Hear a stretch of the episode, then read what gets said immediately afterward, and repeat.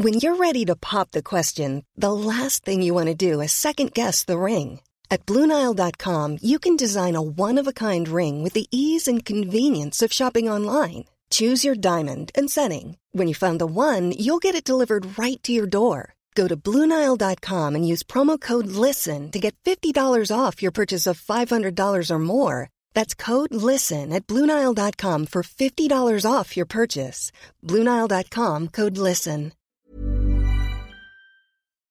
Il est 14h et je suis ravie de vous retrouver sur CNews. C'est la parole aux Français, l'émission dans laquelle on vous donne la parole. On commence par le journal, comme d'habitude, Mickaël Dornian. Bonjour Clélie, bonjour à tous. Plusieurs actions prévues ce jeudi en raison de la euh, journée de la colère cheminote, une étape de préparation selon les syndicats avant les manifestations du 1er mai. Euh, ils ont envahi tout à l'heure la tour d'Euronext, la principale place boursière de la zone euro à la Défense et euh, sont à nouveau en route. Ils sont suivis par une de nos équipes. Bonjour, vous êtes en direct. L'intersyndicale vient de rejoindre le quartier de l'Hôtel de Ville à présent. Vous nous le confirmez? Oui, tout à fait. Nous sommes actuellement sur la place de l'Hôtel de Ville pour cette journée de colère des cheminots où, comme vous le voyez, les syndicats et les manifestants commencent à s'amasser petit à petit. Qui a commencé euh, par une action coup de poing à la défense. Petit quart d'heure avec des slogans On est là ou encore Macron démission. Ils ont lâché également des fumigènes, placardé des affiches contre le CAC 40. C'était une action ciblée d'une part pour dénoncer le bénéfice des entreprises et dire que c'est avec cet argent que les retraites doivent être financées. En sortant, on a bien entendu des chants anticapitalistes. Une action au final copier-coller de celle faite la semaine. Alors, on a, on, a quelques, on a quelques soucis effectivement de liaison avec euh, nos journalistes sur place euh, du côté de l'hôtel de ville. Nous les retrouverons bien sûr euh, tout à l'heure. Nouveau déplacement mouvementé du chef de l'État. Ça se déroule actuellement dans l'Hérault. Emmanuel Macron visite un collège à Ganges et nouveau comité d'accueil hein, tout à l'heure avec, comme hier, des manifestants de l'intersyndicale. Ils étaient quelques 250, des manifestations et des casseroles. Regardez la résistance. Effectivement, elle est un peu loin, on l'entend pas, mais euh, elle est là. On irait la voir. Mais on peut aller la voir, moi. Ah ben, je, pense, je pense qu'ils vous attendent. Moi, je vais toujours devant, si les gens sont prêts à parler. Je pense qu'ils sont prêts à parler. C'est pour juste euh, les œufs et les casseroles, euh, c'est pour faire la cuisine chez moi. Non, non, non, je pense que les gens sont prêts à parler. Bref, alors dans le reste de l'actualité, le procès de l'attentat de la rue Copernic touche à sa fin. Aujourd'hui, c'est l'heure du réquisitoire. Le verdict est attendu demain. Il y a 43 ans, l'explosion d'une bombe devant une synagogue avait fait quatre morts et une quarantaine de victimes. Les précisions de Noémie Schulz.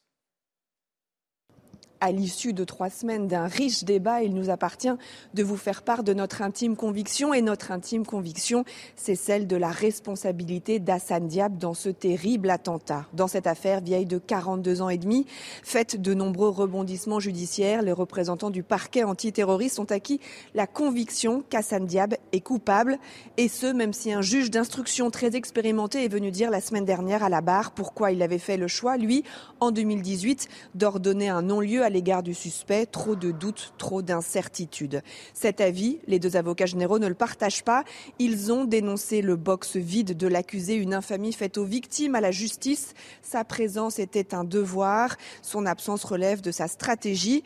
Hier, les avocats de partie civile ont plaidé. Si certaines victimes euh, sont convaincues de la culpabilité d'Assane Diab, d'autres sont elles aussi en proie au doute. Mais pour beaucoup de parties civiles, au-delà de la question de la culpabilité de, de l'accusé, de sa condamnation, l'essentiel était que ce procès se tienne. Les victimes ne sont pas mues par un esprit de vengeance. Elles ne veulent pas du sang pour du sang, une tête pour une tête. Elles veulent simplement que justice passe, a plaidé un avocat.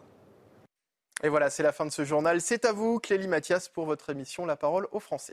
Merci beaucoup, Michael Dorian. On se retrouve à 15h pour le, grand journal de, de l'après-midi. La parole aux Français. On vous donne la parole et n'hésitez pas d'ailleurs à nous écrire témoin au pluriel at cnews.fr si vous voulez réagir, si vous voulez vous donner, nous donner votre avis, si vous voulez également nous envoyer des photos ou des vidéos. Bref, Écrivez-nous. La parole aux Français consacrée à ces déplacements qu'Emmanuel Macron a entrepris depuis hier en Alsace hier, aujourd'hui dans l'Hérault et à chaque fois des comités d'accueil assez bruyants quand ce n'est pas empêché, en tout cas des casseroles ou alors des cris, en tout cas des manifestants avec leurs pancartes qui essayent d'interpeller le chef de l'État. Euh, on va voir pourquoi justement qu'est-ce qu'on demande? Quel est l'objectif? Pourquoi continuer justement de manifester? On sait que la réforme des retraites est, passée, donc quel est l'objectif? Quel est le message? Est-ce que ce message semble être entendu ou non? À votre avis, par le président de la République On en parle sur CNews aujourd'hui. Nous sommes en ligne avec Pascal Vaudin, qui est secrétaire général du syndicat Transport dans le Bas-Rhin. Bonjour monsieur, merci d'être en ligne avec nous. Vous étiez euh, hier, euh, vous faisiez partie, on va dire, de ce comité d'accueil justement pour le président de la République à Mutterscholz dans le, dans Bas-Rhin. Euh, vous avez même, je crois, accompagné tous les déplacements du, du chef de l'État. Je suis en plateau également avec Thomas Carpellini, avec Raphaël Steinville et avec Eric de Ritmaten qui vous poseront certainement des questions. Je voulais savoir euh, hier, vous avez, voilà, vous, étiez présent lors des déplacements d'Emmanuel Macron. Pourquoi c'était important pour vous d'y être alors qu'encore une fois, cette réforme des retraites, elle, est passée? Oui, tout à fait. Euh, nous, on est présent. On va, on va d'ailleurs suivre le président de la République. Hein sur ces différents déplacements qui vont être dans un rayon de 200 km. Euh, pourquoi Pourquoi notre présence euh, va tout simplement bah, qu'il ne nous entend pas euh, depuis le mois de janvier. Depuis le mois de janvier, on manifeste, donc il est arrivé jusqu'à nous dire que c'était fini, la récréation était finie. Donc on a procédé à d'autres opérations comme des blocages euh, de plateformes, etc. Et là, encore hier, malheureusement, apparemment, il n'a pas dû avoir un bon ORL parce qu'il nous entend toujours pas. Eh ben, C'était la question que je voulais vous poser. Est-ce que, malgré votre présence, malgré les bruits que vous avez pu faire, est-ce que vous avez l'impression que ça a perturbé cette visite? Est-ce que vous avez l'impression que votre message que vous essayez de dire au président de la République passe? Ben non, non, la preuve en est, c'est que ben, il continue à nous provoquer en disant que c'est pas des casseroles euh, qui prennent les décisions. Euh, d'ailleurs, euh, au niveau de ces casseroles-là, ben, tous les militants équipés de matériel qui faisait du bruit leur ont été confisqués à l'arrivée sur la place de la mairie. Hmm. Et, qu'est-ce que vous aimeriez finalement? Qu'est-ce qui vous, pourrait vous faire stopper justement de manifester, de suivre le président de la République? Eh ben, le but, euh, ben, le but euh, de stopper tout ça, ça serait éventuellement de nous recevoir et de rentrer sur une réelle explication sur cette réforme des retraites qui, qui toujours n'a pas lieu d'être et, et Monsieur Macron euh, ne, ne, veut pas nous recevoir depuis depuis le début. Donc aujourd'hui, soit il nous reçoit et, et, on en parle tranquillement, ou alors soit il nous entend pas et on continuera des, des opérations. Ah, il y a eu une, tentative. Il a reçu à l'Elysée et je crois qu'il n'y a que le MEDEF qui, entre guillemets, qui a, accepté, justement. Oui, bien sûr. Seulement, euh, il fallait oublier la réforme des retraites et passer à autre chose. Or, ce n'est pas le cas. Nous, on veut parler de réforme de retraite et on passera à autre chose ensuite. D'accord. Une question pour vous de Raphaël Steinville. Moi, j'ai une question. C'est euh, finalement, est-ce que le problème, c'est le, les retraites ou est-ce que le problème, c'est Emmanuel Macron lui-même? Bah, le problème, c'est dans un premier temps la réforme des retraites. Hein. Euh, Emmanuel Macron, euh, c'est Emmanuel Macron, euh, mais là, on est vraiment sur le cas des réformes des retraites, et après, on verra concernant les seniors et tout ce qui va avec. Hein. Vous êtes syndiqué, monsieur, donc vous avez l'habitude, j'allais dire, des, des manifestations. Est-ce que vous avez l'impression là que la colère qui s'exprime aujourd'hui, en 2023, contre cette réforme des retraites et peut-être euh, d'autres choses aussi derrière. C'était euh, sous-jacent dans la question de Raphaël Steinville. Est-ce que vous avez l'impression qu'il y a quand même une colère particulière, inédite, par rapport aux autres manifestations, aux autres colères qu'il y a pu y avoir, qu'on a pu connaître en France? Oui, oui, effectivement, euh, il y a une colère. Hein. on l'a vu encore hier. Hein. il y a vraiment une grande, grande colère des manifestants, même des, gens, euh, des particuliers qui sont venus euh, voir Monsieur Macron.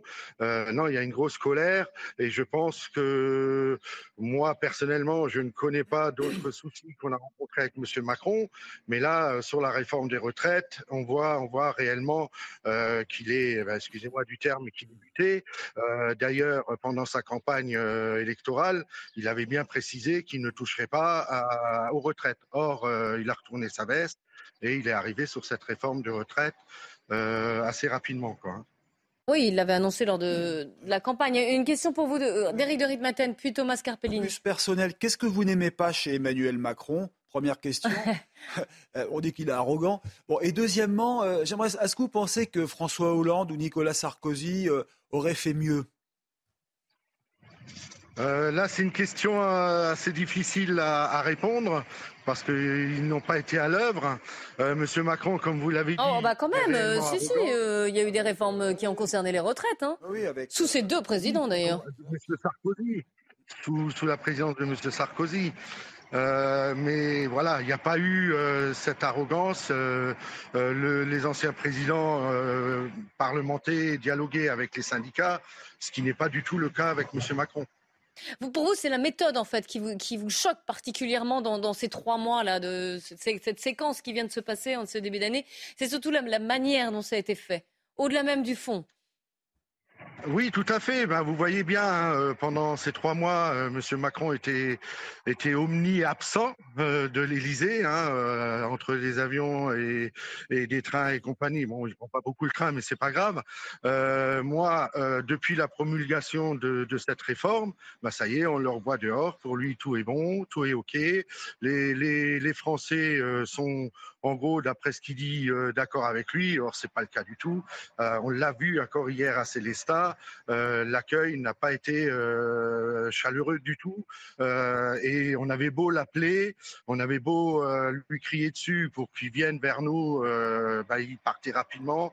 il répondait à peine, à peine aux questions que les que les Français présents, du moins le, les, les visiteurs présents, lui posaient, et il repartait aussi sec. Il répondait à peine aux questions ah oui, donc vous, vous êtes en train de nous, nous j'allais dire, d'aller à l'envers de, la, de la, communication présidentielle, puisque lui dit voilà, je vais au contact, quoi qu'il quoi se passe, je continue, je suis là. Au contraire, je me déplace, je suis auprès des Français.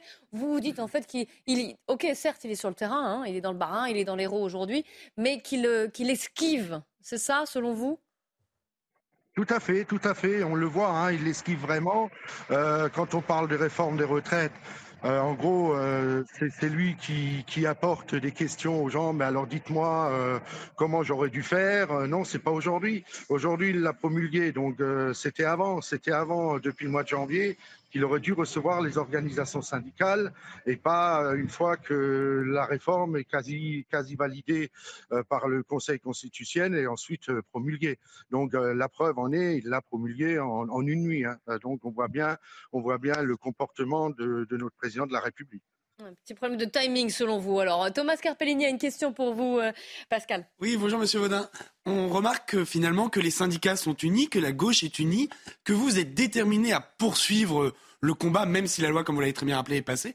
Est-ce que finalement, vous n'attendez pas, vous n'appelez pas au Rassemblement national, aux élus du Rassemblement national, de venir se joindre à vous, histoire de faire réellement un front uni? Tous contre la réforme d'Emmanuel Macron. Tous les députés qui ont voté la motion de censure, tous les députés qui ont porté l'opposition à cette réforme. Est-ce que finalement, les élus du Rassemblement national ne vous manquent pas dans ces manifestations? Non, euh, moi personnellement, j'appelle euh, tout simplement euh, à se mobiliser pour le 1er mai, toute organisation syndicale confondue, tout politique confondu. Donc Rassemblement national compris. Ils sont les bienvenus dans vos cortèges. Après, euh, c'est à eux de décider. Hein. Moi, je ne vais pas les appeler à, nous rejoindre. Moi, je dis simplement, il y a un 1er mai, euh, tout le monde sera accepté dans la mobilisation, quelle que soit l'appartenance euh, de, des hommes politiques et des organisations syndicales, y, compris les syndicats autonomes. Oui, d'accord, mais c'est important, c'est important d'entendre en tout cas. Hein. Là, vous vous projetez, vous, disiez sur le 1er mai déjà et après, j'allais dire. Comment, comment, comment va se passer le. Quelle est la suite? Sur le 1er mai. Tout à fait, excusez-moi. Oui, effectivement, on, d'ailleurs, on est euh, actuellement en réunion euh, avec toutes, euh, tous les syndicats de notre, de notre organisation où on va parler de, de mobilisation d'ici le 1er mai, ensuite de rassembler au maximum le 1er mai et on verra pour la suite à l'issue de cette réunion. Eh bien, n'hésitez pas à nous rappeler pour nous tenir au courant. Merci beaucoup, Monsieur Pascal Vaudin, hein, d'avoir été en direct, de nous avoir raconté comment ça s'était passé hier lors de ce comité d'accueil dans le Barin. On va à présent retrouver notre reporter euh, qui est dans l'Hérault, qui suit le président de la République. Johan, bonjour. Euh, Johan, malgré tout, il y a eu, des, annonces euh, importantes pour les professeurs ce matin. Oui, c'est vrai que l'objectif du président de la République, c'était d'abord de parler de l'école, qui est l'une de ses priorités pour la suite de son quinquennat, pour les quatre prochaines années. Vous savez qu'hier, il a parlé de la ruralité, de la réindustrialisation du pays, qui est une autre de ses priorités. Là, il venait parler d'éducation et le chef de l'État a annoncé il y a quelques minutes ce que beaucoup attendaient, c'est-à-dire une augmentation du salaire des professeurs entre 100 et 230 euros net par mois en fonction de l'ancienneté. Emmanuel Macron qui euh, met l'accent évidemment sur cette annonce en disant qu'il s'agit d'une augmentation de salaire comme il n'y en a pas eu depuis le début des années 90. Euh, Donc on voit qu'Emmanuel Macron, eh bien, il continue à dérouler son, son programme, à dérouler ce qu'il a en tête. Il veut tourner la page. Dans son esprit, cette page, elle est effectivement euh, tournée. Il n'en reste pas moins qu'il est audible, oui, sans doute, bien sûr, mais à moitié, parce que les manifestants, ils sont toujours là. Lorsqu'Emmanuel Macron a atterri à Montpellier, la CGT a coupé l'électricité à l'aéroport. Lorsqu'Emmanuel Macron est arrivé ici dans ce collège de Ganges, à la minute où le président de la République a posé le pied dans ce collège, la CGT de l'Hérault a coupé l'électricité. D'ailleurs, la table ronde qui devait avoir lieu avec les parents d'élèves et les professeurs devait se tenir à l'intérieur de l'établissement en raison de cette coupure d'électricité. Elle a eu lieu dans la cour de récréation donc de ce collège euh, Louise Michel. Mais cette annonce effectivement euh, à retenir, annonce importante attendue par les professeurs, jusqu'à 230 euros de salaire mensuel net en plus. Il a eu de la chance, il ne pleuvait pas. Il y a du soleil visiblement derrière vous, euh, Johan. Mais merci euh, de nous avoir rappelé cette annonce euh, importante, effectivement, pour les professeurs. Et puis, bien sûr, ces comités d'accueil, à chaque fois, avec des, actions de la CGT, donc ces, coupures d'électricité. Euh, nous sommes en ligne avec Emmanuel Grieux, qui est le maire de Mandagou. J'espère que je prononce bien dans le Gard. Euh, bonjour, bonjour, monsieur le maire. Merci d'être en direct avec nous. Vous êtes, dans, voilà, vous êtes maire de, de Mandagou, c'est dans les Cévennes. C'est-à-dire que vous avez fait le déplacement jusqu'à Ganges. Là, bon, c'est pas si loin que ça, mais quand même, il y a un déplacement. Vous avez pris du temps. Non. Pour aller voir euh, Emmanuel Macron, pour lui dire votre mécontentement. Expliquez-nous pourquoi, qu'est-ce qui vous a motivé, pourquoi c'était important de faire ce déplacement? Eh bien, bonjour, oui. Des raisons, il y, en a, il, y en a, il y beaucoup, il y en aurait beaucoup. En fait, il est venu dans un territoire comme le nôtre, un territoire rural qui a subi une fermeture de, maternité donc en décembre dernier. Et, euh, et là, on voit qu'il ne prend pas la peine de venir discuter euh, avec les maires. Et euh, on voit aussi que la ruralité, ça fait plusieurs années qu'on souffre par manque de moyens, mais par désertification des services publics, de la santé, de l'éducation nationale. Et, euh, et, on voit que rien n'est fait en face. On nous, on nous propose des maisons France Service pour l'absence de services publics, mais qui en fait est une ubérisation du service public. La ruralité, euh, quand un service public s'en va en ruralité, c'est un effet exponentiel par rapport à un milieu euh, euh, citadin. Et donc voilà, des choses à dire, il y en aurait beaucoup. Et, donc on est, on venu pour ça, pour lui, faire dire notre mécontentement. Et passe le texte de la réforme des retraites. Bien sûr, c'est-à-dire que le texte de la réforme des retraites, il s'additionne dans un contexte social assez bouillant, vous le savez, je, je l'apprends à personne. Et donc la réforme des retraites, nous, en tant que représentants de la République dans les communes rurales, on aborde la démocratie de proximité avec les citoyens. On construit notre quotidien avec le citoyen. Et donc cette façon de gérer la politique, la réforme qu'il a menée et la façon dont il a mené, on ne gouverne pas par décret ni par loi successive. Cette façon dont il a mené la retraite est significative de la façon dont il gouverne depuis 2017. Et c'est quelque chose que nous on subit en tant que représentants euh, euh, des mairies locales. C'est quelque chose qu'on n'accepte pas. C'est-à-dire que la démocratie qui est menée aujourd'hui, celle qu'on entend nous, c'est celle qu'on construit avec les citoyens. Celle qui montre lui aujourd'hui, c'est celle qui euh, impose et qui décrète. Et ça, directement, on le voit élection après élection. Il y a une désertification des, citoyens sur les sujets électoraux et sur euh, les élections euh, successives. Et donc, il y a ce mécontentement successif. On, est venu lui dire aussi que Marianne pleure aujourd'hui. La, République, c'est pas comme ça qu'on qu la, qu'on la vit tous les jours et qu'on la fait vivre tous les jours sur la République des territoires ce que vous nous dites hein, sur la crise démocratique, sur la crise euh, que traverse peut-être le, pays aussi, justement, et ce, ce, côté déconnecté, en tout cas, par l'ensemble des citoyens, qu'ils soient dans des communes rurales ou pas seulement, hein, d'ailleurs, ce que vous nous dites est peut-être valable pour des, plus grandes villes. Une question pour vous, monsieur le maire, de Thomas Carpellini. Oui, bonjour, monsieur le maire. Justement, c'est sur ça que j'aimerais pas pesantir. Je viens de regarder. À la dernière présidentielle, Mandagou, le corps électoral, a voté à 70% pour Emmanuel Macron. Donc largement au-dessus des résultats nationaux. Vous qui côtoyez la, la population de votre, de votre cité, est-ce que vous observez soit une désillusion, on a cru en lui et finalement il nous a trahis, ou au contraire, on a voté pour lui pour faire barrage à Marine Le Pen ou que sais-je, et il ne prend pas en compte nos aspirations, nos volontés et nos attentes? C'est uniquement un vote de barrage à Mandagou. Ça, je peux vous l'affirmer. C'est uniquement un vote de barrage euh, contre ce président, avec une très faible adhésion à son programme et cet homme-là, et d'autant plus, du coup, euh, ce qui est devenu inacceptable la façon dont il gouverne, puisqu'il ne peut pas se permettre de dire aujourd'hui, euh, comme il l'a dit hier, euh, quand je quand j'annonce un programme, il faut que je l'applique, et c'est comme ça qu'on gouverne. Non, il ne peut pas se le dire, ça, c'est pas possible. Depuis Chirac qui nous a dit ça, successivement, élection après élection, on a ce genre de discours qui ne prend pas en compte la réalité du terrain. Et nous, élus locaux, on n'a pas le choix avec la réalité du terrain. La réalité du terrain, on est en permanence avec les citoyens et on construit des choses avec eux. La façon dont ils il, balayent la réalité du terrain est infernale. On ne peut pas juste utiliser des mots et euh, successivement les utiliser, les balancer comme si ça suffisait. Non, on voit bien qu'il n'y a pas d'effet sur le terrain. Et nous, euh, qui avons un amour de la République et de la démocratie française, ce qui est mené là est un désastre. Il va falloir des années. Il parle de 100 jours pour la réconciliation, mais il va falloir des années pour effacer les deux quinquennats euh, de Macron, euh, l'un qui vient de commencer. Ça va être terrible pour récupérer euh, la confiance des citoyens, l'envie de, se réinvestir en tant que citoyen dans cette République. Il va y avoir, ça va être un travail de longue haleine. Donc voilà, il y a tout ça qu'on voulait lui dire aujourd'hui. et vous avez l'impression qu'il vous a entendu? Parce que là, vous parlez d'un pays qui est cassé, qui est fracturé finalement. Hein? Non. Non, il vous a pas entendu. Oui. Ah bah, au moins, ça met oui, une euh, réponse franche, claire, courte. Ah oui, oui. Oui, mais c'est ça, mais c'est exactement ça. C'est que moi, est-ce qu'il m'a entendu? Non, étant donné qu'il était barricadé derrière 600 CRS, donc il m'a pas entendu. Mais heureusement, la presse a été euh, nombreuse et on profite du passage de la, de la presse pour, euh, pour s'exprimer. Mais il faut qu'il l'entende. Vous savez, j'utilise souvent la, la, la l'image, j'utilise souvent l'image d'une voiture brûlée euh, en termes de la, République française. En, illustrant pour illustrer la, République française aujourd'hui, c'est une voiture brûlée au bord de la route. Certains disent on va changer le volant et changer les roues. Sincèrement, vous et moi, on sait bien que si on change le volant et la roue d'une voiture cramée, ça ne marchera pas. Non. On est arrivé au bout des institutions, on le sent bien, c'est quelque chose qu'on partage au quotidien, vous le voyez vous aussi dans l'actualité. C'est pas voilà, la réalité elle est là, c'est pas compliqué. Je crois que De Gaulle avait fait pareil à l'époque avec la mise à jour d'une constitution, c'était pas un anarchiste. Je pense qu'il faut mettre à jour les institutions aujourd'hui et, plus on tardera, plus on le maîtrisera peut-être pas.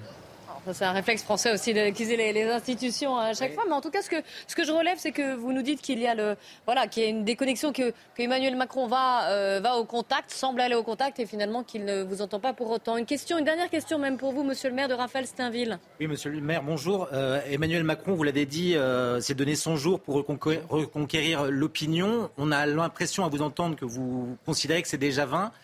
finalement, qu'est-ce que vous attendez euh, de, cette situation Pour vous, est-ce que le quinquennat est mort? Et si oui, que faut-il faire?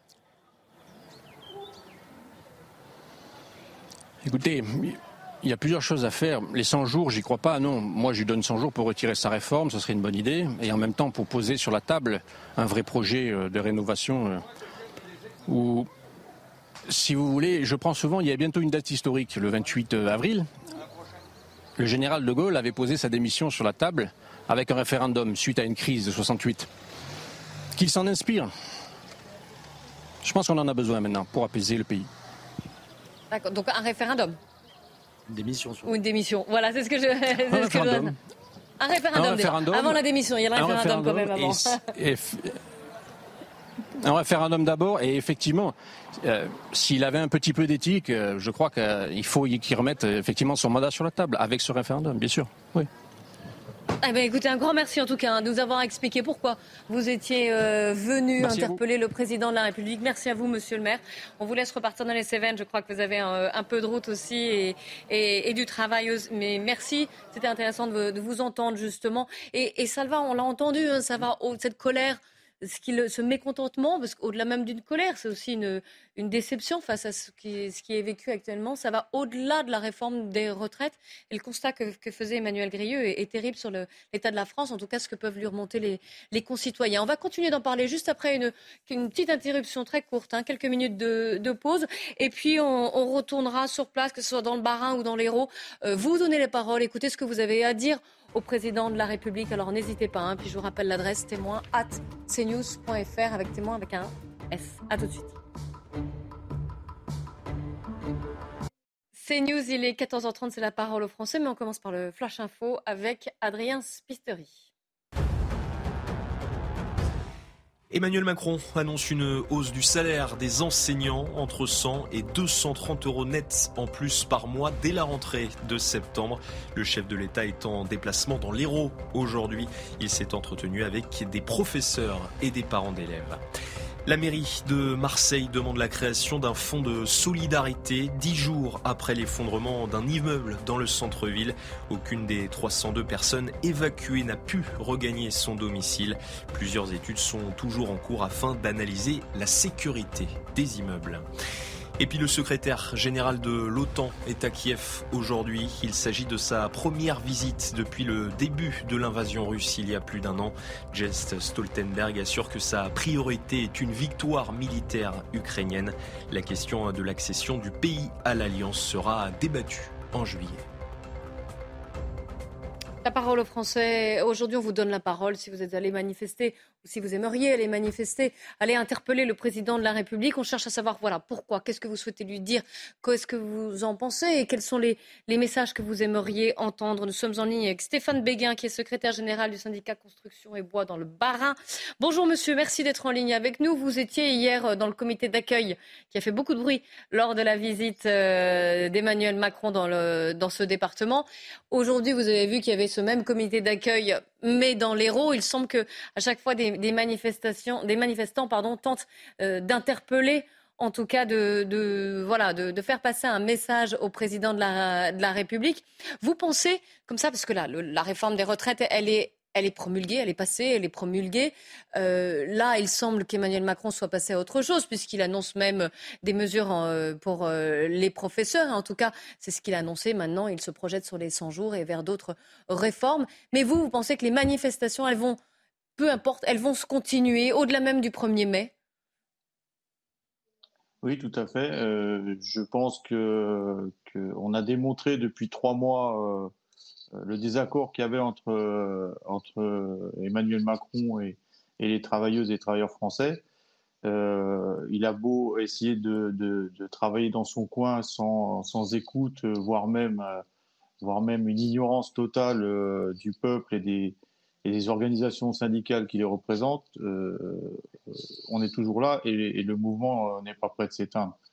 Il est parti sur un Tour de France euh, d'apaisement. je pense que le, son de cloche a été donné dès hier, dès son premier tour, puisque à l'arrivée en Alsace, effectivement, il y a eu des, accueils de militants, de manifestants. sur les deux, sites visités, hein, puisqu'il était sur l'usine Matisse, qui est qui est euh, une production de, de charpente qui va travailler pour les Jeux Olympiques euh, sur un projet des Jeux Olympiques. Et, le deuxième euh, lieu, c'était la mairie de Célestat. nous sommes arrivés hier matin sur, la, sur le lieu de l'entreprise Matisse à Mutterols, où nous étions une, quarantaine, 40, 50 personnes à peu près à manifester. Et euh, vers 10h40, euh, la gendarmerie est arrivée avec un arrêté préfectoral interdisant euh, toute manifestation, malgré que nous étions pacifistes, hein, je précise. donc on a dû s'exécuter, ils nous ont repoussé jusqu'à plus de 200 mètres de, l'usine pour que le président n'ait pas la vision de la contestation. Voilà. donc on a été nassé dans un coin du village. Euh, ne pouvant d'ailleurs euh, pas quitter les lieux pour aller ailleurs. Hein, ils, nous ont cernés. Et euh, au bout d'un moment, ils nous ont laissé repartir. Donc, on s'est rendu sur le deuxième lieu qui était la mairie de Célestat. Et là, il y avait tout un, dispositif de sécurité qui empêchait tout manifestant de rentrer sans présentation, en tout cas sans fouille. C'est là qu'ils nous ont retiré les, gilets les chasubles que nous avions dans nos, sacs ou dans nos poches, euh, qui par la suite d'ailleurs, euh, chasubles ont été détruites euh, sur ordre de on ne sait pas qui. donc ils se sont permis d'aller jusqu'à détruire le matériel syndical. C'est une aberration, voilà. C'est voilà, on est dans l'ignorance, ils nous piétinent. Donc je pense que le message va être très clair après le 1er mai.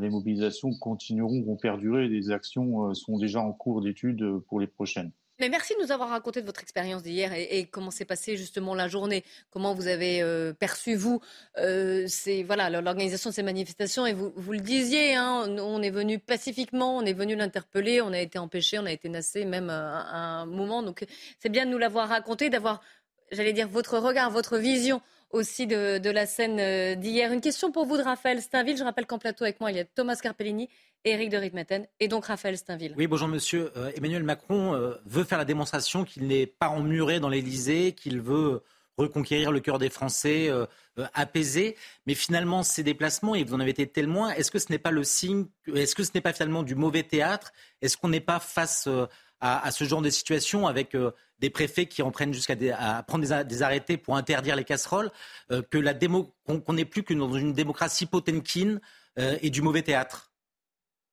oui, tout à fait. C'est exactement ça. On a eu la belle démonstration hier de la vision de la démocratie par euh, euh, Monsieur Macron, euh, qui, encore une fois, humilie l'ensemble des citoyens et des citoyennes français hein, depuis le début de l'année.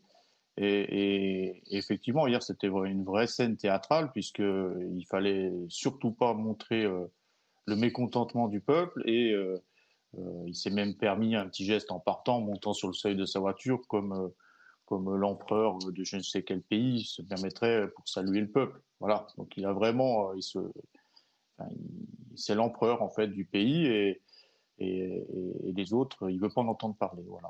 On l'a bien vu hier et il a eu, la, il a eu le comité d'accueil qui était à la hauteur de, du ressenti du, du peuple. Ah, dans l'Hérault aussi aujourd'hui, hein, d'ailleurs. Une question pour vous également d'Éric de, de Ritmaten. D'un autre côté, s'il n'était pas sur le terrain, euh, peut-être diriez-vous qu'il s'emmure à l'Élysée? Est-ce qu'il n'a pas raison quand même d'aller au contact euh, du peuple, entre guillemets? Bah écoutez, euh, j'ai envie de dire que s'il aurait voulu être aux côtés du peuple, comme il, prétend l'être, il aurait aussi pu l'être à chaque journée de mobilisation, montrer qu'il avait un intérêt sur ce qui se passait dans son pays euh, et par rapport aux citoyens, il s'est bien passé de ça, puisque à chaque, euh, chaque journée de mobilisation, il était absent. Il était en tourisme dans divers pays. Euh, c'est pas, à chaque fois, et pas en tourisme, vous savez bien. Euh, on sait très bien que, que en tout cas, peut-être pas toutes, mais en, grand nombre, il n'était pas là. Et, et même s'il allait pour des, raisons nobles dans d'autres pays, pour d'autres sujets, il y avait quand même le feu dans le pays. Et, et, Monsieur Macron euh, est un, incendie avec un bidon d'essence. Avec la posture qu'il a actuellement, c'est exactement ça. Alors que jusqu'à présent, je précise, en tout cas pour notre organisation syndicale, euh, nous avons été toujours respectueux des consignes et, de tout ce qui gravite autour euh, par rapport à la sécurité, par rapport au respect des forces de l'ordre. Mais on n'est quand même pas entendu, donc il ne faut pas s'attendre non plus à un apaisement, puisque même des personnes respectueuses, il les piétine. Donc en fait, c'est quelqu'un euh, qui avait un projet, qu'il avait, a travaillé en tant que ministre à l'époque et qui aujourd'hui, en tant que président, se permet de, le passer euh, haut la main. Voilà. Euh, je rebondis juste avant de donner la parole à Thomas Carpellini sur ce que vous venez de dire, parce que ça me semble important. Vous dites, on est venu pacifiquement, on est venu interpeller, on est venu dire entre guillemets gentiment, ce qu'on avait sur le cœur, voilà, de, sur sa présidence. Et vous dites, en gros, on n'a commis aucune dégradation, aucune euh, violence. Pour l'instant, c'est ce que je comprends dans votre message en disant, voilà, s'il persiste, vous pourriez, euh, j'allais dire, monter en puissance. Non, alors, euh, voilà, les mots sont importants, effectivement. C'est pour ça que je me permets de vous, de vous reprendre. Alors, nous avons, nous, au sein de notre organisation syndicale qui est la CFDT, que je représente, une ligne de conduite de respect Hein, euh, et jusqu'à présent, on, l'a toujours fait preuve. Quand on parle de durcissement, pour nous, le durcissement, ça a été des actions comme, ils ont été, comme elles ont été faites dernièrement sur des plateformes alimentaires, des blocages euh, de, départ et de, de livraison de, denrées euh, alimentaires, denrées périssables. Pour nous, le durcissement, il s'arrête là. D'accord. il n'y a en aucun cas on n'a en aucun cas dans le, le, système de casse qui peut être fait à gauche et à droite. C'est pas notre c'est pas notre live motif. Non, mais c'était important de le, voilà, de le préciser euh, clairement, quand même. Une question donc pour vous de Thomas Carpellini. Oui, euh, bonjour Monsieur Béguin. On se rend compte que finalement, la, la question euh, du décalage de l'âge de départ à la retraite reste centrale, mais n'est plus la seule. Est-ce que vous manifestez uniquement pour que le, la question de la retraite soit encore sur la table, ou est-ce que vous attendez autre chose Un référendum, une démission, un remaniement, une refonte de nos institutions Écoutez, jusqu'à présent, le message qu'on a eu était très clair. Euh, et d'ailleurs, il, y a une intersyndicale euh, sur le sujet, c'est le retrait de la réforme, qu'il n'y a pas lieu de, diverger vers autre chose. Aujourd'hui, c'est ce qui est demandé. Euh, et on se battra jusqu'au bout pour que, que ça, soit, ça soit respecté, quoi, ou entendu et respecté. Raphaël Stainville, pour vous. Oui, vous, avez évoqué le, durcissement du, mouvement, mais tout en maintenant les choses dans la légalité. Euh, que dites-vous Comment vous, vous prenez le, ces, actions menées par des syndicalistes? Je pense notamment à l'action qui a été menée euh, euh, ce matin à Euronext et puis il y a quelques jours dans une grande entreprise du, du CAC 40 où on a vu des syndicalistes euh, avec leur drapeau, leur chasuble, euh, investir euh, des lieux, parfois des entreprises privées. Est-ce que ça, ne mettrait, ça, ne met pas en péril l'intersyndicale telle qu'elle elle a jusqu'à présent tenu avec un front uni? Écoutez, nous, nous on, est, situé sur le Barin, on a toujours eu un petit, un petit peu de discorde sur ce sujet-là, puisque il, il, faut, il faudrait pas que ce mouvement fasse la part belle aux, extrêmes des black blocs entre autres, hein, euh, qui, qui, qui, viennent là juste pour euh, nuire le mouvement qui n'apportent pas de, de grain au moulin, c'est pas du tout notre ligne de conduite. Encore une fois, on n'ira pas dans ce genre de choses. Voilà, nous on fait le choix de rester en retrait sur des actions autres.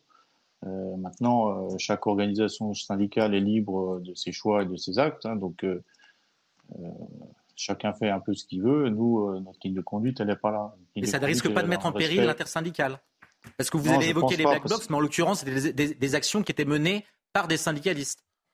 Oui, j'entends bien, mais encore une fois, je comme je vous le dis, nous ne faisons pas, nous n'avons pas ce mot d'ordre au sein de la CFDT et nous n'aurons pas. Hmm. Vous ne pouvez pas rentrer dans ce, dans ce jeu-là.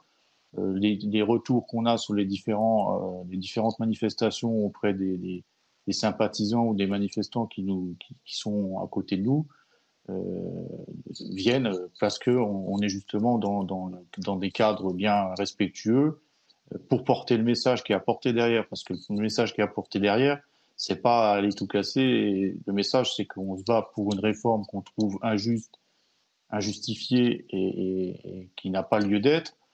Euh, c'est ce message qu'il faut porter, c'est pas, pas autre chose. D'accord. en tout cas, le message est passé. Merci beaucoup. Hein. On vous a écouté avec attention. Merci Stéphane Béguin d'avoir répondu à nos questions, nous avoir raconté également la journée euh, d'hier. On va euh, justement repartir, retrouver notre reporter qui suit le déplacement du président de la République cette fois aujourd'hui euh, dans l'Hérault. Johan, on, le disait, hein, il y a eu aussi aujourd'hui donc un comité d'accueil assez, assez fourni, assez important, qui a tenté de se faire entendre. Et en réponse, Emmanuel Macron s'est adressé aux professeurs. Oui, alors Emmanuel Macron, il est d'abord venu ici dans, l'Hérault à, Ganges, au collège Louise Michel, pour faire une annonce, une annonce importante qui était attendue évidemment par l'ensemble du corps euh, enseignant. Emmanuel Macron qui annonce une revalorisation des salaires de 100 à 230 euros net par mois. le président de la République qui s'est félicité en, en réaffirmant que cette augmentation était l'une des plus importantes depuis le début des années 90. Donc Emmanuel Macron, il veut montrer qu'il continue à prendre des décisions fortes, qu'il continue eh bien, à réformer ce pays. Nous ne pouvons pas nous permettre d'attendre. C'est ce qu'a dit le président de la République il y a encore quelques minutes. Sous-entendu, la France ne peut pas se payer le luxe de l'immobilisme et il a bien l'intention manifestement de continuer à réformer le pays, quitte à, bousculer, comme c'est le cas avec la réforme des retraites, puisque vous l'avez dit, à peu près un millier de manifestants se sont rassemblés ici sur, sur la place centrale de, de Ganges. Alors le chef de l'État ne les a a priori pas vus et pas entendus, puisqu'ils étaient vraiment tenus à l'écart. Plusieurs centaines de gendarmes mobiles étaient là, bien sûr, pour assurer la sécurité notamment du président de la République. Mais ces, manifestants, ils sont bien présents avec des, casseroles. Maintenant, ça commence à devenir une, tradition quelque part. C'était le cas hier notamment en, en Alsace. Emmanuel Macron, contrairement à ce qui s'est passé hier, n'est pas allé à la rencontre de ces manifestants. Il n'a pas parlé avec eux. Pourquoi? Eh bien parce que le chef de l'État a expliqué aux journalistes euh, présents que ceux qui avaient tenté de se rendre à proximité des manifestants avaient reçu des projectiles. Ils ne sont pas dans le dialogue, a dit Emmanuel Macron, ils sont dans le bruit. Le chef de l'État qui a conclu avec cette euh, formule, il faut faire une différence entre les débats, les désaccords et l'incivisme. Le président de la République considère que ces manifestants s'inscrivent dans ce cadre-là, l'incivisme et peut-être même en dehors du cadre républicain qui ne font pas avancer euh, la France et les réformes. C'est ce qu'il a dit. Merci beaucoup, Yohann Usaï, en duplex de, de Ganges, dans l'Hérault, où Emmanuel Macron était euh, ce matin. Merci à Laurent Sélarié qui euh, vous accompagne. Et pourtant, donc, Emmanuel Macron qui est arrivé avec des augmentations de salaire pour les professeurs, une nouvelle qui était bien sûr attendue. Je ne suis pas sûre que ça suffise à apaiser. En tout cas, il y a des, il y a des, il y a des gestes hein, de la part du président de la République. Hein. Alors, euh, une réaction avant de retourner dans le en Alsace. Juste pour rester très technique sur la question des salaires, deux éléments de la réponse. La première était annoncée dans son mhm. programme présidentiel de 10%. Factuellement, c'est une augmentation de 7%, donc le compte n'est pas là. Et de deux, elle a déjà été annoncée dans la loi de réforme budgétaire passée par 49.3. Donc finalement, Emmanuel Macron sort de son chapeau une sorte de, de mesure un peu cosmétique, consensuelle, attendue, oui, nécessaire absolument, mais qui finalement est plus un effet d'annonce qu'une véritable réponse à la problématique actuelle. Raphaël Stainville, vous partagez le. Oui, non seulement je partage, mais c'est encore une sorte de manière de ne pas parler aussi des sujets de l'école. C'est-à-dire qu'on euh, peut parler, comme Papendiaï, euh, de mixité sociale euh, dans le privé, on peut parler de cours d'éducation sexuelle dans le primaire, mais ça ne résout pas le problème du niveau scolaire en France. Alors, c'est très bien pour les professeurs et c'est attendu, mais on voit bien que pour l'instant, ils ne sont pas sur le cœur du sujet qui est qui est la, faillite du système scolaire aujourd'hui. Oui, et puis le niveau de, salaire des professeurs qui reste encore euh, bas, si on fait des, moyennes européennes en tout cas. Nous sommes en ligne avec Olivier Delacour. Bonjour, vous êtes secrétaire général de la CFDT euh, en Alsace. Justement, vous étiez, vous faisiez partie hier du comité d'accueil qui a suivi le, président de la République. Une question, puisque je parlais de l'Europe. Vous êtes en Alsace, vous êtes euh, non loin évidemment de, de l'Allemagne. Est-ce que vous enviez ce modèle social à l'allemande, ces négociations, la manière dont ça se passe entre partenaires sociaux, les syndicats notamment, et le gouvernement pour faire avancer les choses. Je vous rappelle qu'en Allemagne, la réforme des retraites, elle est, passée. Alors évidemment, il y a des nuances et on ne peut pas toujours comparer les choses, euh, mais quand même, est-ce que c'est quelque chose qui vous, qui vous, voilà, que vous enviez, un modèle social, une discussion, une négociation, une manière de parler ensemble qui vous, qui vous, semble, qui vous semble bonne? Bonjour. Euh, en Allemagne, effectivement, il y a des négociations au niveau des branches qui sont entamées euh, sur les parties salaires, mais tout n'est pas rose en Allemagne. Je ne sais pas si le modèle social, on peut exactement le, le, comparer. Il y a une pauvreté qui est quand même extrême au niveau des travailleurs. Euh, le type de négociation, la co-construction, euh, c'est une chose. Euh, après, effectivement, sur la, la, métallurgie, sur la bande de la métallurgie, Ege Metal est très très fort, donc euh, ils arrivent à pariser le pays en une journée si, si nécessaire pour faire évoluer les salaires de, de, de, toute la branche. Il y a des choses bien, il y a des choses moins bien. Euh, le modèle social, je pense que nous, on en a un qui est bon, mais après, il faut avoir un interlocuteur en face. Eh ben justement, c'est ça, le, tout le point est là, c'est l'interlocuteur. Euh, une question pour vous, euh, Olivier Lacour, de la part d'Éric de Ritmaten. Je pense que vous avez dû analyser aussi les, les, les, les, retraites hein, en Allemagne. ils partent à 67 ans, alors on se pose tous la question, en France, comment se fait-il que ce pays soit allé si loin et que nous, on soit si en retard, si vous me permettez de cette mention? Voilà, est-ce que c'est un retard ou pas? En tout cas, c'est à chacun de se faire son point de vue. Mais...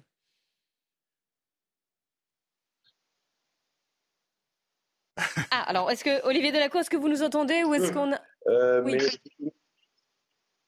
oui, je vous entends. Je vous entends. Euh, donc, au niveau du retard, on peut l'analyser euh, comme on veut. je pense qu'il faut prendre tout le modèle de. Hmm. Ah, euh, on sait qu'il euh, y a des problèmes de loyer en Allemagne. On sait que voilà, les, les, choses sont pas toutes les mêmes. Aujourd'hui, effectivement, il y a un pays qui est allé très très loin. Euh, il y a des 67 ans qui sont obligés de travailler, d'avoir des petits boulots, d'enchaîner les petits boulots. Ah, la liaison n'est pas très bonne. Donc, est-ce que c'est comparable?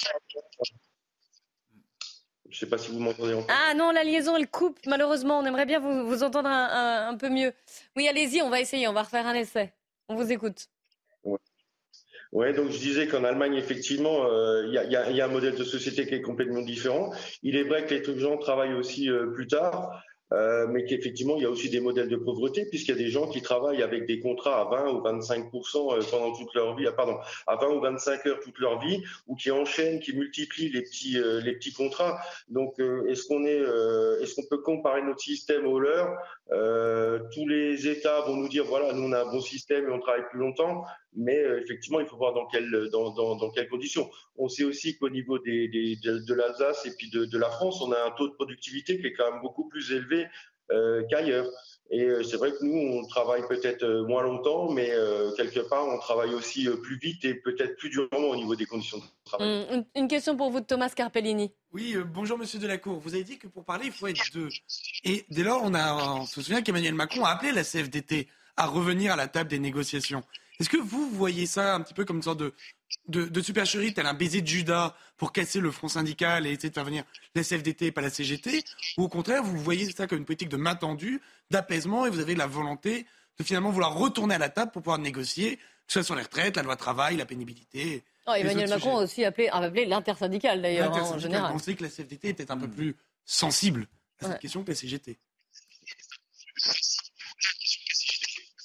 Ben, on euh, il faut avoir été mis devant le fait accompli pour essayer de discuter euh, de ce qu'on aurait dû discuter déjà au début. C'est un petit peu euh, euh hallucinant pour nous. effectivement, un jour ou l'autre, il faudra retourner à la table des négociations. et le jeu pour casser l'intersyndicale entre la CGT. ah alors qu'aujourd'hui, on est assez unis. Et puis, il faut savoir que sur les il faut savoir que sur les territoires, euh, ça se passe relativement bien. Il y a des intersyndicales qui fonctionnent très bien et, sans la retraite, sans la, réforme des retraites. Mais aujourd'hui, on voit bien le jeu du, président. Il ne sait plus comment se sortir, il ne sait plus comment apaiser la colère. Et puis euh, aujourd'hui, euh, c'est une chose. Mais après, il faut des interlocuteurs. Et je ne parle pas que le gouvernement. Il a appelé certaines choses au niveau du travail, mais qu'on en a les yeux qui dit qu'on discutera que de trois sujets, dont notamment le Conseil constitutionnel et qu'on ne parlera pas d'augmentation de salaire, on ne parlera pas d'autre chose. Euh, ça va être compliqué aussi, euh, puisqu'il euh, faut des interlocuteurs, mais aussi il faut des sujets, il faut avoir l'envie d'avancer, il faut aussi mettre des choses à la table. Merci beaucoup, en tout cas, Olivier Delacour. Euh, on, a, réussi à vous entendre. Il y a eu quelques problèmes techniques, mais, globalement, on a, réussi à vous entendre. Merci d'avoir euh, témoigné, de nous avoir donné votre, sentiment sur ce qui se passe actuellement. Merci à mes trois invités. Ce sont Raphaël Stainville, Eric de Ritmaten et Thomas Carpellinier. On se retrouve dans un instant pour le grand journal de l'après-midi sur CNews.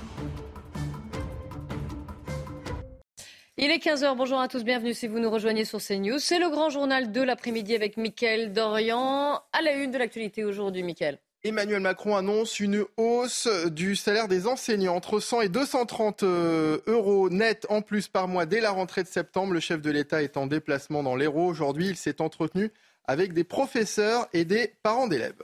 Les cheminots en colère ce jeudi. L'intersyndicale était en début d'après-midi dans le quartier de la Défense, près de Paris. Ils ont notamment envahi le bâtiment d'Euronext, la principale place boursière de la zone euro.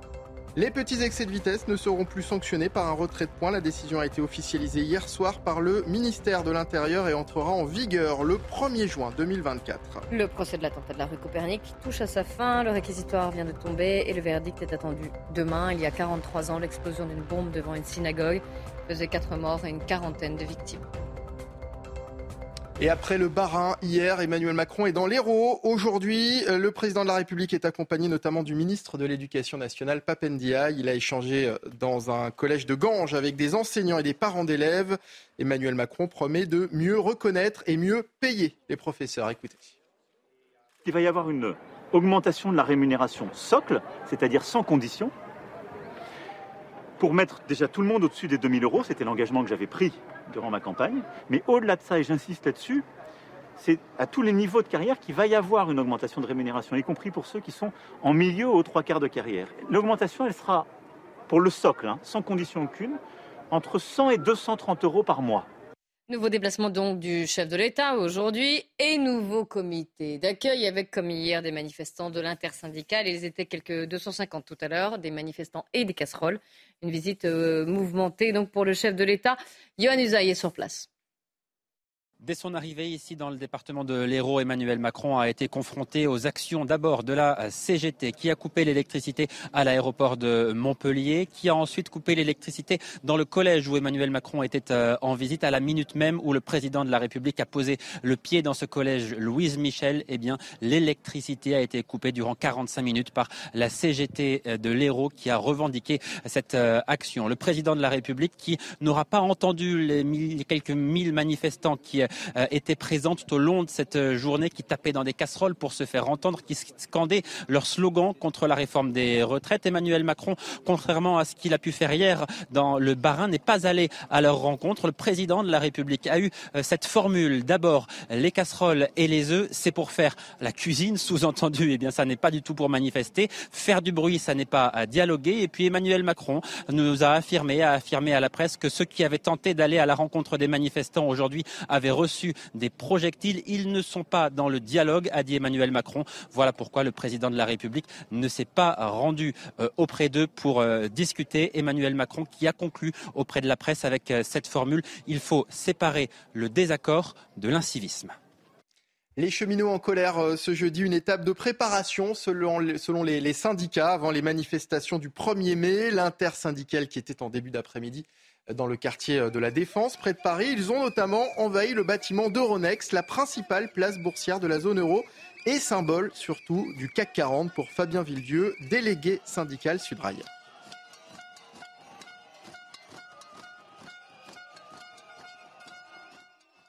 Pourquoi nous sommes ici? Parce que c'est le symbole du CAC 40. Il y a une affiche, le CAC 40 à la caisse pour payer nos retraites. Aujourd'hui, nous avons un président de la République qui nous explique du matin au soir qu'il n'y aurait pas d'argent pour financer nos systèmes de retraite, qu'il n'y aurait pas d'argent pour la sécurité sociale, qu'il n'y aurait pas d'argent pour le service public, qu'il n'y aurait pas d'argent en France. Or, à la bourse, c'est-à-dire derrière nous, notamment les entreprises du CAC 40 n'ont jamais fait autant de bénéfices. En 2022, les syndicats qui ont ensuite euh, rejoint le quartier de l'Hôtel de Ville à Paris, drapeau et fumigène à la main, comme à Rennes, où se tenait également une manifestation tout à l'heure. Environ 1200 personnes étaient présentes dans les rues de la capitale bretonne, selon la préfecture. Un défilé qui s'est déroulé en grande partie dans le calme. Écoutez ces manifestants interrogés tout à l'heure. Bah pour l'instant, le dialogue il va être compliqué, hein, puisque on, l'a vu sur plein de domaines. Euh, ils ne cherchent pas à dialoguer. Donc là, maintenant, c'est les retraites. Demain, ce sera une nouvelle loi travail. Puis quoi encore, si je puis dire? Donc, il euh, faut arrêter et il faut l'arrêter définitivement. C'est pour ça qu'on va maintenir toutes les mobilisations. Les casseroles vont le mettre dehors. Ça va additionner aux cloches toutes les nuits, toutes les, tous les jours. On vous l'annonçait euh, hier, Laurent Berger va quitter ses fonctions le 21 juin prochain. Il laissera sa place de secrétaire général de la CFDT à son adjointe Marie-Lise Léon. Laurent Berger qui l'a assuré ce matin sur France Inter. Il ne part pas fâché. Je ne pars pas du tout lassé. je ne pars pas, lassé, je ne pars pas fâché, je ne pars pas parce que j'en ai marre, je ne pars pas parce que j'en peux plus de certains interlocuteurs. Je pars parce que ce sont les échéances internes d'une hmm. organisation collective. Vous ne partez pas pour ne pas Excusez-moi, un mot, mais, mais ce serait pas mal que ce soit un peu pareil ailleurs. Que, on, que, ça s'installe les gens ne s'accrochent pas, c'est ça? Mais oui, je veux dire, c'est moi voilà, vous savez, tous les matins quand je me lève, les décisions de la CFDT, c'est pas moi sous la douche qui les pense tout seul. On pense collectif.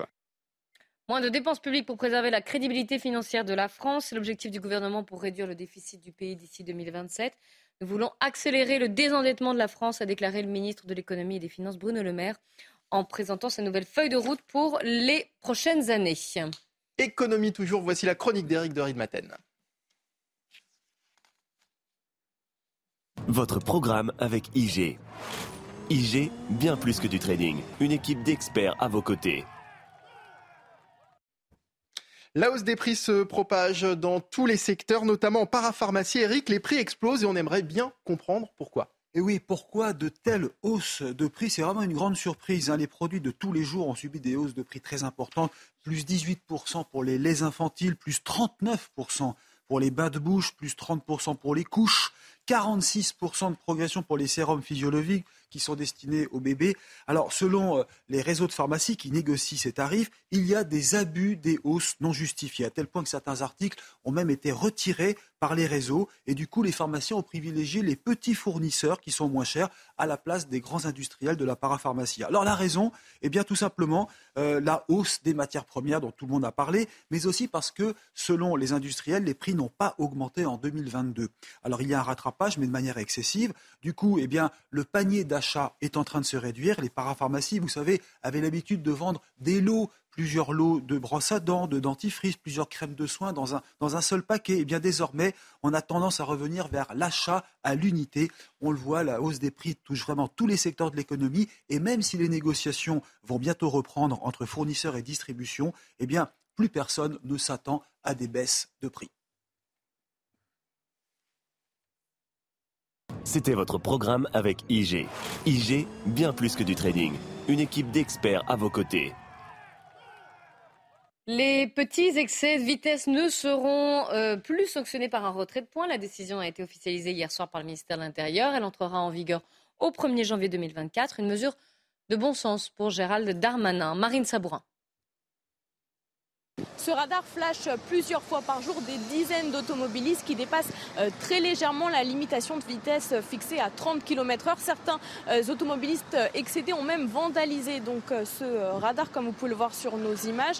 Alors à partir du 1er janvier 2024, en cas de léger dépassement, il n'y aura plus de retrait de points sur le permis. Une mesure évidemment bien accueillie de la part des automobilistes. Je vous propose de les écouter.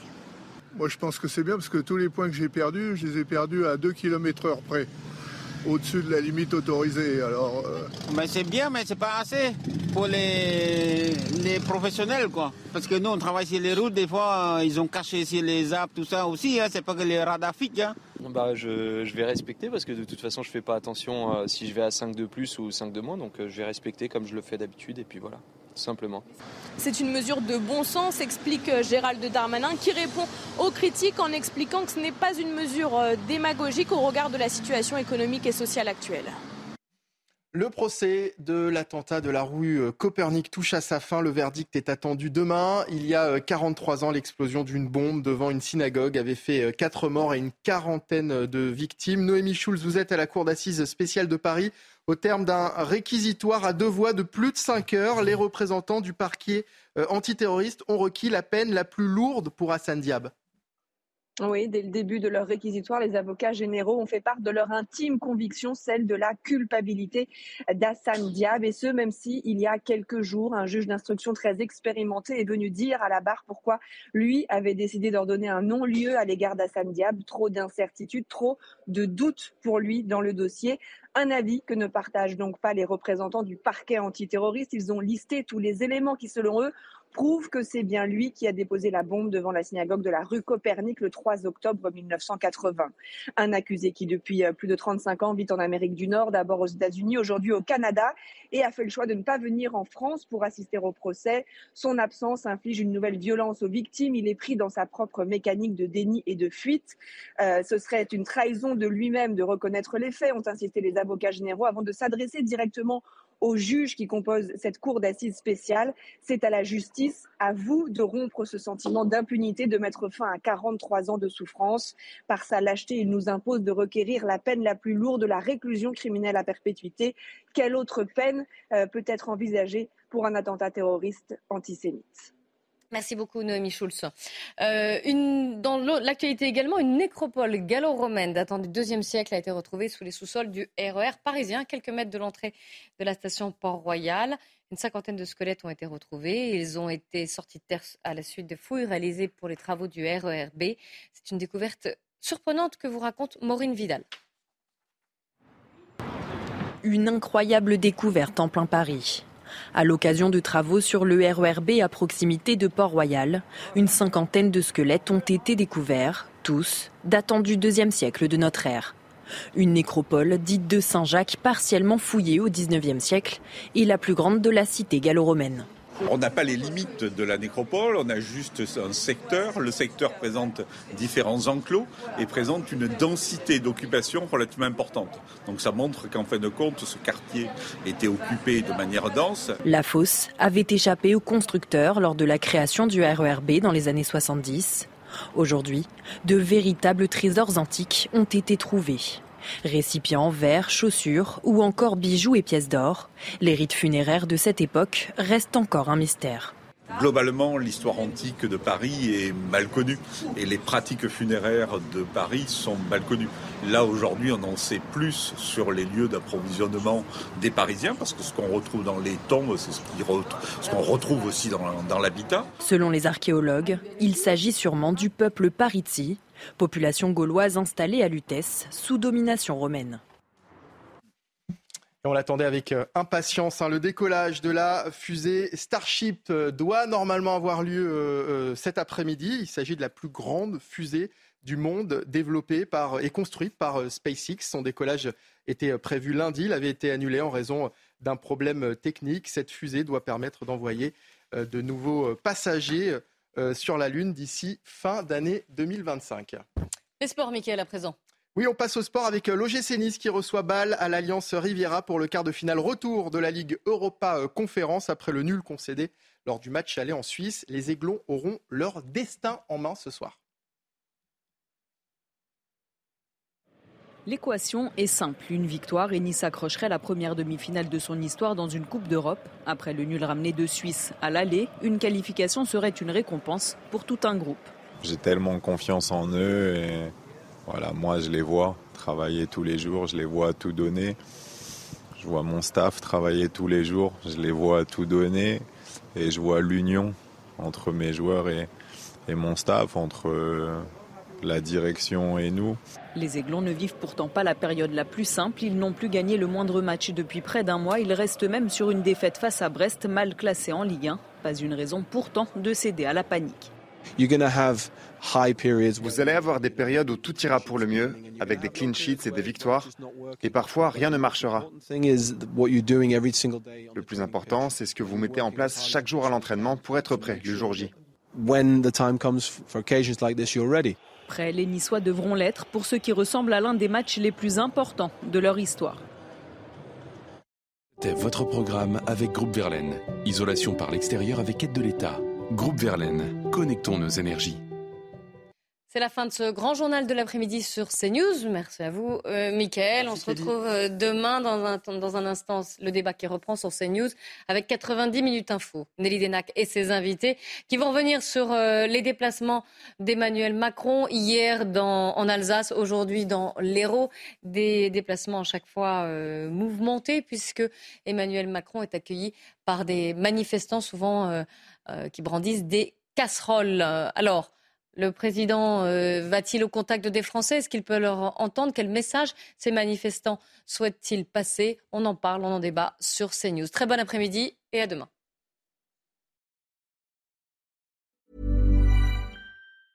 Hey, it's Danny Pellegrino from Everything Iconic. Ready to upgrade your style game without blowing your budget? Check out Quince. They've got all the good stuff shirts and polos, activewear, and fine leather goods, all at 50 to 80% less than other high end brands. And the best part? They're all about safe, ethical, and responsible manufacturing. Get that luxury vibe without the luxury price tag. Hit up quince.com slash upgrade for free shipping and 365 day returns on your next order. That's quince.com slash upgrade.